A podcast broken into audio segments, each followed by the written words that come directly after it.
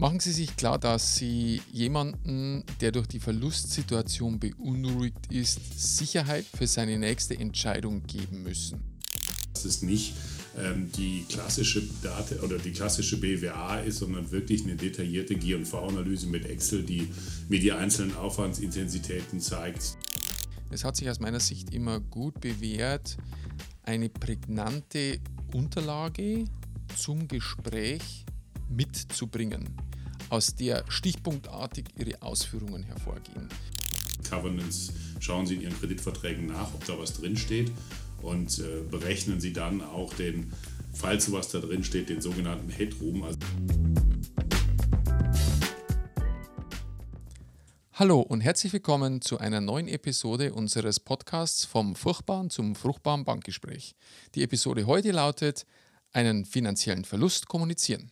Die Episode behandelt dabei die Fragestellung, wie kommunizieren Sie einen finanziellen Verlust Ihres Unternehmens in einem Bankgespräch?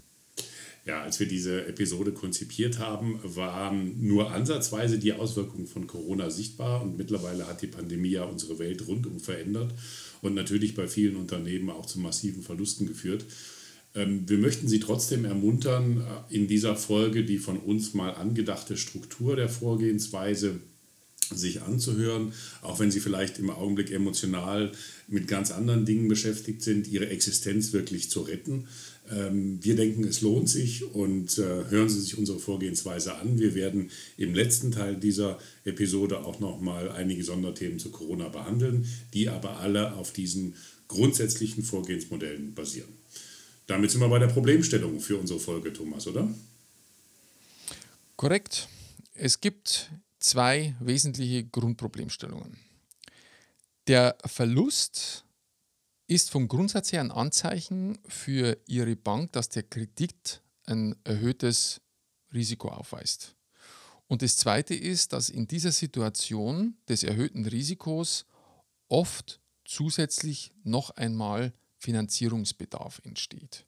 Und genau das ist die Gemengelage, um die es hierbei geht.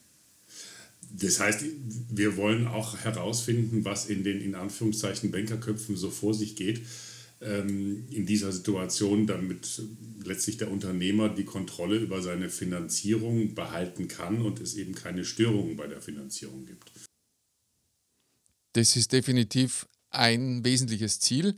Natürlich geht es auch dabei vornehmlich um die Fragestellung, wie, stabil, wie stabilisieren Sie Ihr Unternehmen in so einer Situation.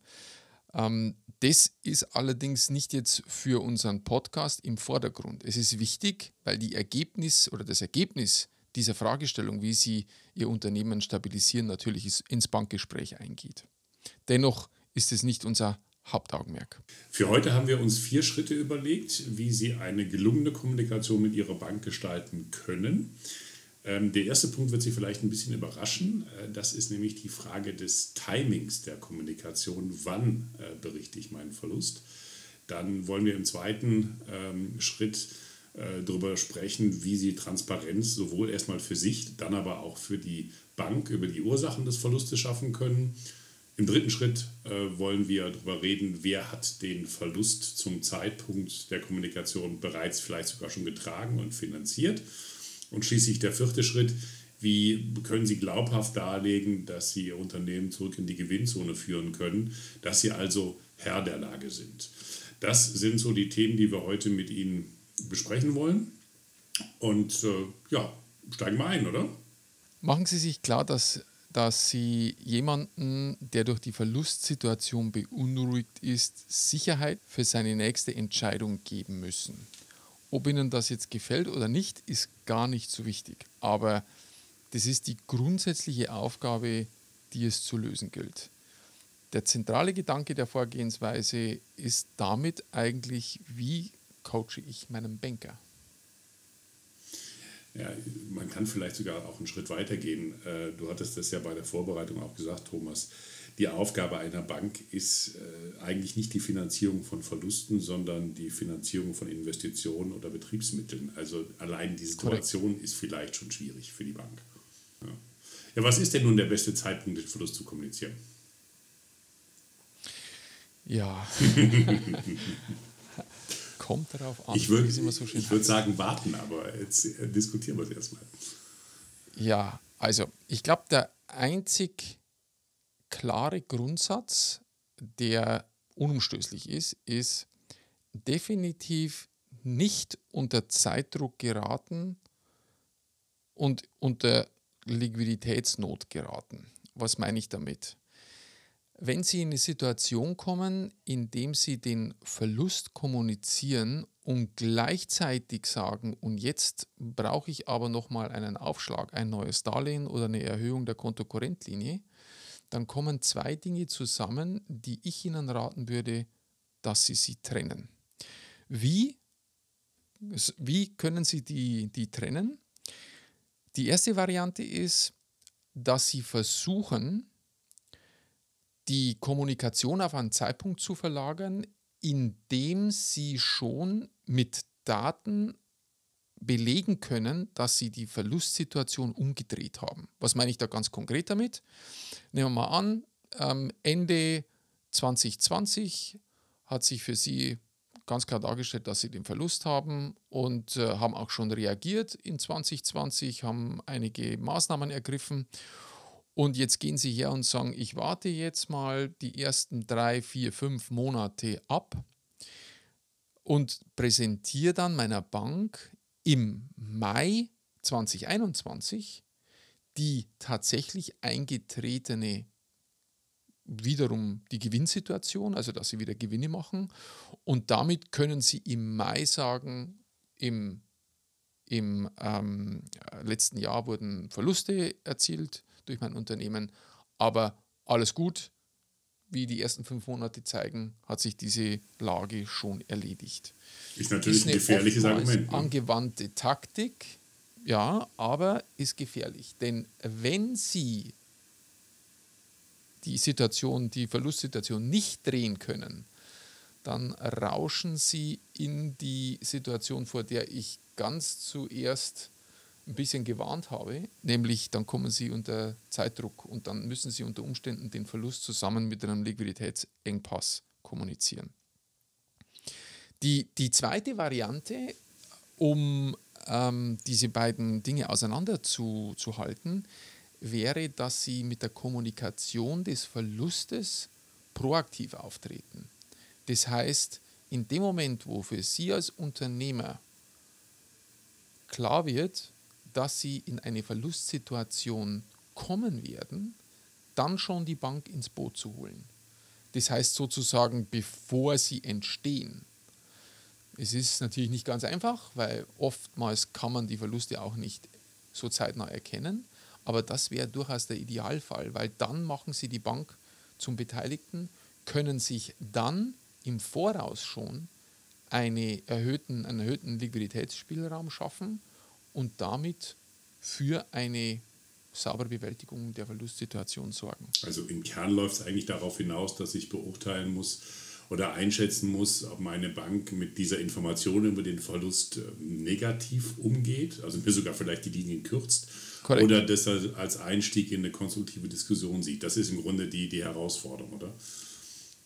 Absolut korrekt, ja, völlig richtig. Insofern lässt sich kein, kein Kochrezept für so eine Situation äh, äh, im Allgemeinen abgeben. Es, wie sie, welche Variante Sie wählen, hängt im Wesentlichen von der wirtschaftlichen Stärke und der Historie dieser wirtschaftlichen Stärke Ihres Unternehmens ab und vor allem auch ähm, hängt ab von der Reputation von Ihnen persönlich auch als Troubleshooter bei der Bank. Also haben Sie in der Vergangenheit schon mal mit Ihrer Bank äh, eine schwierige Situation durchgemanagt und auch erfolgreich durchgemanagt?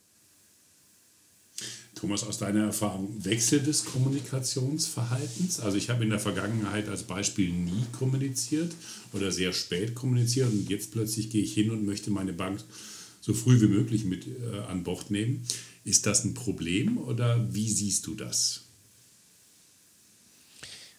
Also ich denke, dass zunächst einmal für einen dritten Außenstehenden, der ja auf die Informationen, die sie ihm geben, angewiesen ist, dass jede erratische Abänderung des Verhaltens zunächst mal Fragezeichen in seinem Kopf aufwirft. Insofern bin ich da immer für eine graduelle Anpassung und nicht für, eine, für, eine, für ein totales Umdrehen der, der Vorgehensweise. Außer sie haben dort auch eine klare Begründung oder eine klare Vorgehensweise, ähm, die sie transparent machen können. Ich glaube, das lebt alles von der Fragestellung, wie transparent können sie Unterschiede in der Vorgehensweise auch darstellen. Damit sind wir ja eigentlich schon beim zweiten Schritt, schaffen die Transparenz A für sich und B für die Bank. Ähm, was können wir da für Tipps geben? Äh, Transparenz für sich schaffen hört sich einfach an, weil man hat ja seinen eigenen Jahresabschluss, seine eigene G&V, aber die Ursachen und die Höhe des Verlustes genau herauszuarbeiten, das ist schon ähm, ja, kein Standardthema. Ähm, was ist da so deine Beobachtung gewesen? Wie kann man da am besten vorgehen? Ja, ich denke, am besten können Sie die Situation analysieren, indem Sie einen Zeitvergleich machen. Ein Zeitvergleich, ich schlage da immer vor drei Jahre, äh, indem man die Historie einfach mal darstellt und dann auch die einzelnen Ertrags- und Aufwandsposten über diese drei Jahre mal die Entwicklung darstellt und dementsprechend auch für die Entwicklung des letzten Jahres dann nähere Erläuterungen zu geben.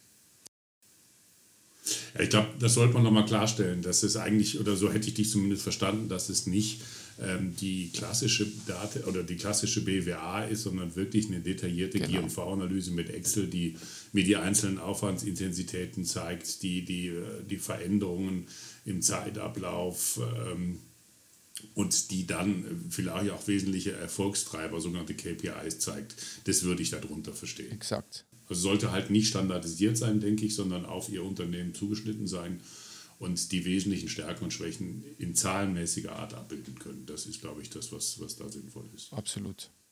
Zum Schluss geht es in diesem Schritt zusammenfassend aus meiner Sicht um die Fragestellung, wie können Sie bei Ihrem Gesprächspartner den Eindruck hinterlassen, eine genaue Analyse für sich über die Situation vorliegen zu haben.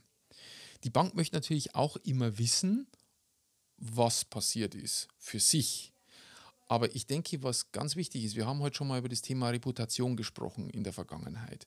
Was ganz wichtig ist, ist, dass bei der Bank bzw. bei ihrem Ansprechpartner ähm, die, die, die Einsicht vorliegt, dass sie einen genauen Überblick über die Situation, über die Hintergründe haben und dass sie damit auch klar und präzise auf diese außergewöhnliche Situation reagieren können. Und diesen Eindruck müssen Sie aus meiner Sicht bei Ihrem Gesprächspartner hinterlassen. Dann hat er ein gutes Gefühl und dann wird er auch in den weiteren Schritten mit Ihnen mitgehen.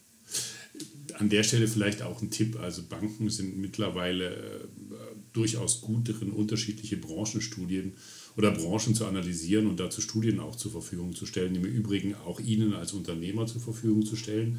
Daher der Tipp, vielleicht fragen Sie Ihre Bank nach Branchenreports, nach Branchenstudien oder besorgen Sie sich die von Ihren Unternehmerverbänden, von Ihren Industrieverbänden, einfach um zu sehen, sind Sie mit Ihrem Verlust relativ besser oder schlechter als Ihre Mitbewerber. Auch das ist, glaube ich, eine wichtige Information und man kann auch relativ viel Kennzahlen aus diesen Berichten ableiten, sofern Sie sie nicht bereits benutzen. Also Tipp wäre eigentlich, fragen Sie auch mal die Bank regelmäßig nach Branchenreports Ihrer Branche.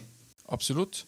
Und es hat sich aus meiner Sicht immer gut bewährt, eine prägnante Unterlage zum Gespräch mitzubringen, aus der stichpunktartig Ihre Ausführungen hervorgehen. Das muss nicht ausgeschrieben sein, das muss kein riesiges Werk sein. Wenn Sie ein paar Zahlengegenüberstellungen machen, vielleicht das ein bisschen auflockern mit ein, zwei Grafiken, muss aber nicht sein. Aber dann stichpunktartig Gründe und wir kommen dann später in einem späteren Schritt noch drauf, auch Maßnahmen darstellen, dann haben Sie auch eine Unterlage, die im Zweifel dann zu einem späteren Zeitpunkt auch belegt, was Sie der Bank kommuniziert haben. Halte ich immer für einen ganz wichtigen Punkt. Und äh, aus meiner Sicht nicht vorher verteilen und auch nicht nachher. Es sind zwei, zwei Sachen, die ich nicht tun würde, sondern bringen Sie die Unterlage zum Gespräch mit oder teilen Sie es aus, wenn Sie im Präsenzgespräch sind, wird zurzeit ein bisschen, bei unserer Pandemie wird es ein bisschen selten sein, mhm. aber in einer normalen Situation, wenn Sie ein Face-to-Face-Gespräch haben, dann nehmen Sie die Unterlage mit und teilen Sie sie aus. Dann haben die Leute ein bisschen was zu lesen. Vielleicht noch abschließend zu Schritt 2 ein, ja, ich glaube mittlerweile gar nicht mehr so Sonderfall, weil es doch relativ üblich geworden ist.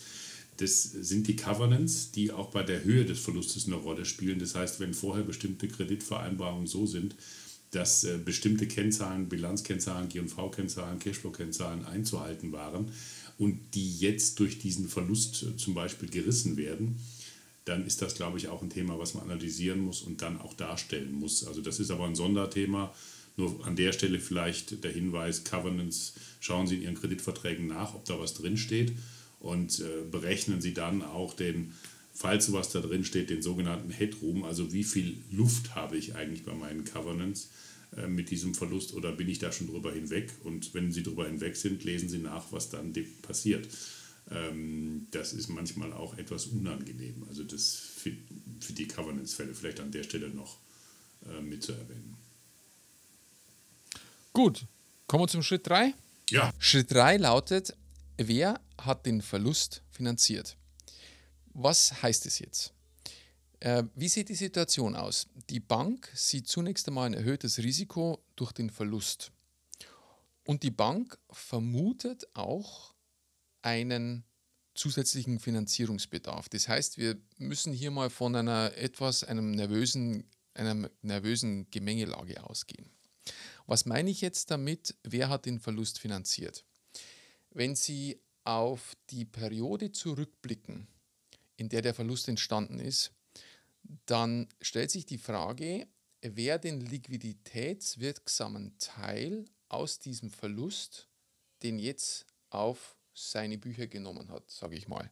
Und da kommt grundsätzlich kommen drei Parteien in Frage. Die erste wäre das Unternehmen selbst. Nehmen wir an, das Unternehmen hatte Guthaben und die Guthaben sind abgeschmolzen, weil eben das Ereignis, das den Verlust äh, verursacht hat, dementsprechend dazu geführt hat. Oder das Unternehmen betreibt hm, Forderungs- und Verbindlichkeitenmanagement und federt dadurch gewisse Liquiditätseffekte ab.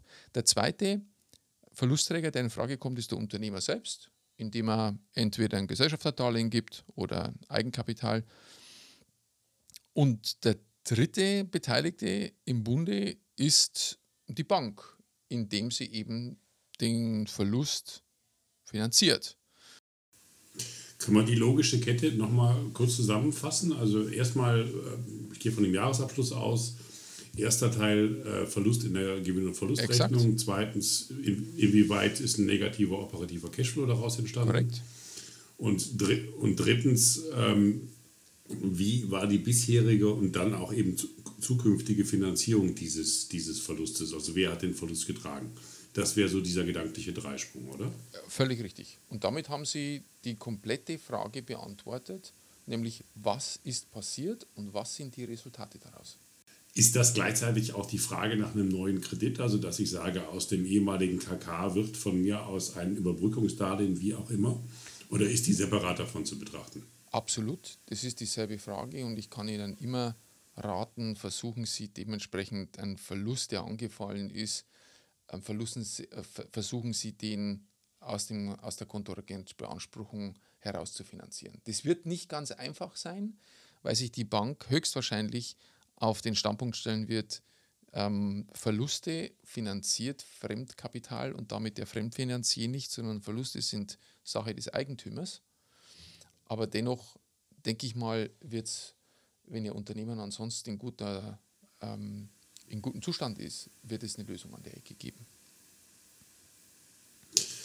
Dann würde ich sagen, schauen wir mal in die Zukunft und damit zu Schritt 4. Wie kriegen wir denn das Unternehmen wieder in die Verlust, in die Gewinnzone? Und vor allen Dingen, wie kann ich das der Bank glaubhaft transportieren? Ja, bisher haben wir uns hauptsächlich, wie schon jetzt ein paar Mal gesagt, mit Vergangenheitsbewältigung beschäftigt. Jetzt geht es im Prinzip, wenn man es mal ganz einfach zusammenfassen will, geht es im Prinzip um die Fragestellung, können Sie der Bank glaubhaft darstellen, dass sich alles zum Guten wendet. Was meinst du mit Glauben? Ist das tatsächlich eine Glaubensfrage? Äh, also so nach dem Motto, wenn ich mich schön mache oder den Nasenfaktor spiele, muss die Bank es mir am Ende glauben oder kann ich da vielleicht ein bisschen mehr machen? Naja, gehen wir mal, gehen wir mal auf das Thema äh, ein, wie, wie die Sachlage mit der Zukunft ist. Also, Sie als Unternehmer gehen her und stellen sich einen Plan auf und versuchen die Auswirkungen und die Faktoren, die Ursachen, die zum Verlust geführt haben, zu abzuändern, vielleicht sogar Teile ihres Geschäftsmodells ein bisschen anders aufzustellen und die Verlustsituation zu beseitigen. Fakt ist, dass keiner weiß zu dem Zeitpunkt, mit Sicherheit weiß, zu dem Zeitpunkt, in dem sie das mit ihrer Bank diskutieren, ob es auch so kommen wird oder nicht. Insofern ist die Bank bei der Entscheidung über diese Zukunft immer darauf angewiesen, dass sie ihnen bis zu einem gewissen Grad auch glaubt. Und deswegen stellt sich die Frage in dem Schritt 4, können Sie Ihren Plan, was Sie tun und die daraus erzielende Wirkung und das daraus erzielende Resultat, können Sie das glaubhaft transportieren? Und da sind wir letztendlich auch wieder an dem Punkt, den wir schon ein paar Mal besprochen haben, da kommt es schon auch auf ihre Historie mit der Bank drauf an. Gab es vielleicht schon mal schwierige Situationen, die sie gemeistert haben? Oder auch so Fragestellungen, hat das Unternehmen vielleicht auch ein paar Eigenkapitalreserven oder eine gute Ertragshistorie? Aber im Wesentlichen zusammengefasst ist es die Frage, können Sie die Zukunft und die bessere Zukunft glaubhaft darstellen? Ja, dazu gehört ja vielleicht auch, äh, ich weiß nicht, wie du das siehst, dass man durchaus schon ergriffene Maßnahmen äh, nochmal detailliert erläutert, auch wenn sie noch so klein scheinen, Absolut. die eben verhindert haben, dass der Verlust sogar noch größer geworden ist. Absolut. Und ich habe so den Eindruck, das wird oft vergessen. Also so nach dem Motto, wir haben rechtzeitig gegengesteuert ähm, und deswegen ist der Verlust nicht äh, 100, sondern nur 50 und diese 50 haben wir so und so gehandhabt. Absolut. Ich glaube, das ist auch ein probates Mittel, um, um ja, das unternehmerische Renommee nochmal äh, ja, unter Beweis zu stellen. Finde ich absolut richtig, weil Sie als Unternehmer dadurch demonstrieren, dass Sie die Sachlage frühzeitig erkannt haben und auch reagiert haben. Und die Bank ist ja in der Informationslage immer mehrere Schritte hinten nach, muss man mal ganz klar sagen. Insofern ist dann die Frage, welchen Eindruck hat sie von Ihnen als Krisenmanager.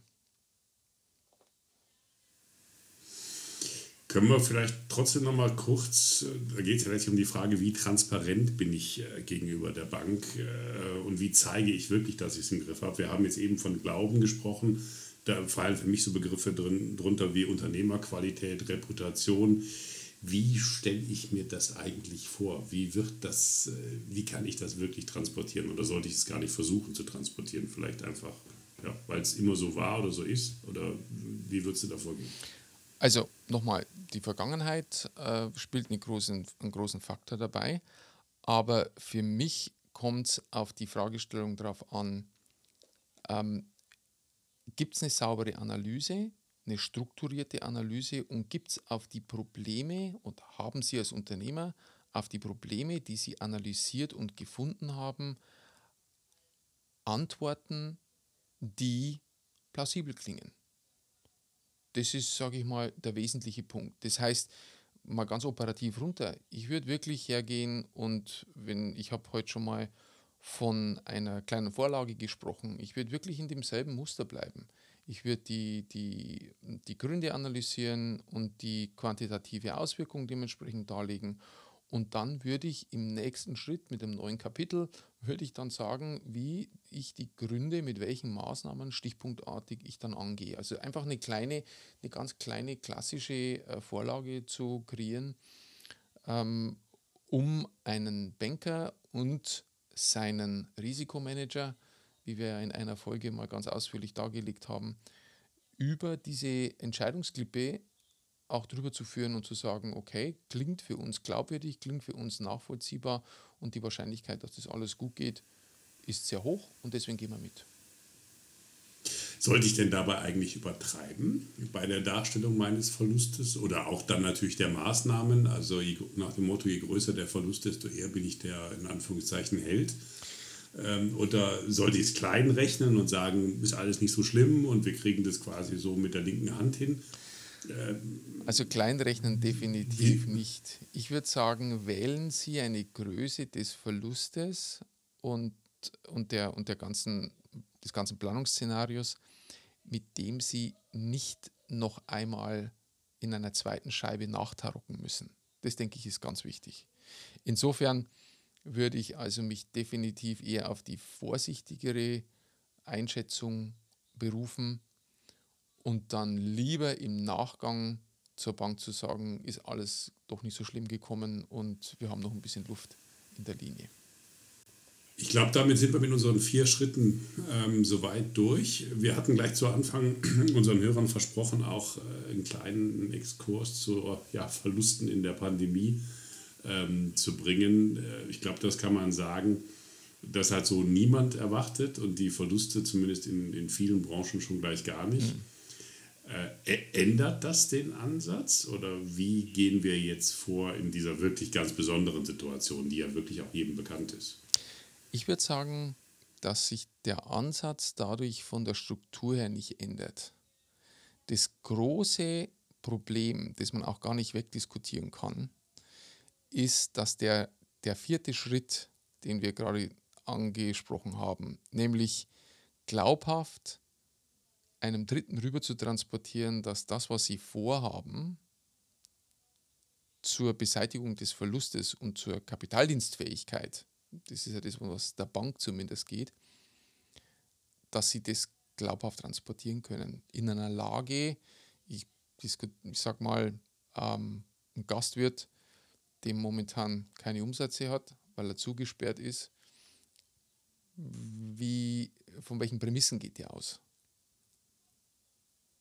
Das ist, die, das ist die Kernfrage. Also insofern, die Struktur, wie man das erklärt, ist, denke ich, die gleiche. Aber der springende Punkt ist Schritt 4. Vielleicht gibt es ja auch noch einen anderen Punkt. Also, ähm, dass, man, dass man zusätzlich sich selber auch prüft, selbst wenn die Bank wirklich beim allerbesten Willen auch Kredit gewähren will, ob man selber vielleicht überhaupt noch in der Lage ist, diesen zusätzlichen Kapitaldienst, der ja oft neben der laufenden Verschuldung entstanden ist, überhaupt noch tragen will. Auch das mhm. ist vielleicht eine, eine emotional extrem schwierige Frage, sein Lebenswerk damit aufs Spiel zu setzen. Aber ich glaube, genauso extrem wie diese Krise eingeschlagen hat in manchen Branchen, ähm, genauso extrem sollte dann auch das eigene Denken damit mhm. sein. Mhm, guter Punkt dann kann ich mir natürlich einen kleinen Seitenhieb auf unsere Fördermaßnahmen oder unsere Politik nicht verkneifen. Viele Fördermaßnahmen in der Corona-Krise zielen ja auf eine äh, erleichterte oder erweiterte Kreditvergabe der Banken. Wir haben aber heute in der Folge auch gehört, dass es gar nicht Aufgabe einer Bank im Kern sein kann, Verluste zu finanzieren, sondern eben Betriebsmittel, äh, Investitionen und so weiter. Ähm, dann frage ich mich gerade, nach dem, was wir heute alles gehört haben, wird es überhaupt äh, Kreditfinanzierung von Corona-Verlusten geben? Ähm, ja, weil die Corona-Kredite zu über 90 Prozent vom Staat verbürgt sind. Und damit trägt nicht die Bank den Verlust, sondern der Staat. Und ich glaube, das ist noch ein wichtiger Hinweis für unsere Hörer, dass man vielleicht auch mit diesem Hinweis äh, argumentieren kann, dass die Bank, äh, ich will da jetzt nicht zu sehr vorpreschen, aber doch nur 10% des Risikos trägt und das im Hinblick auf die Geschäftsbeziehungen vielleicht nochmal eine tiefergehende Analyse wert ist. ja. Liebe Hörer, Sie können das nicht sehen. Der Bänkler nickt und versucht, versucht sich nicht zu äußern. Gut, damit würde ich sagen, sind wir auch am Ende unserer heutigen Folge. Ähm, Thomas, die berühmten letzten Worte? Ja, die berühmten letzten Worte.